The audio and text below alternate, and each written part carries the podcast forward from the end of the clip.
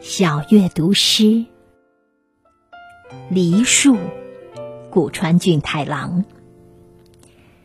梨树是真实的，山羊与远山，厚厚的门扉与小鸟的啾鸣，是真实的。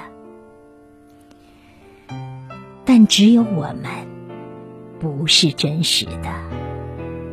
掩饰的不安，做作的微笑，在彼此的幻想里栖息，啜饮爱喝的饮料，逃避真实，没完没了的交谈，无法计算距离死亡漫长的时间，从物质到物质，从视线彷徨。梨树是真实的。搁置在八百年前的石头，以及那石头上的阳光与苍蝇，是真实的。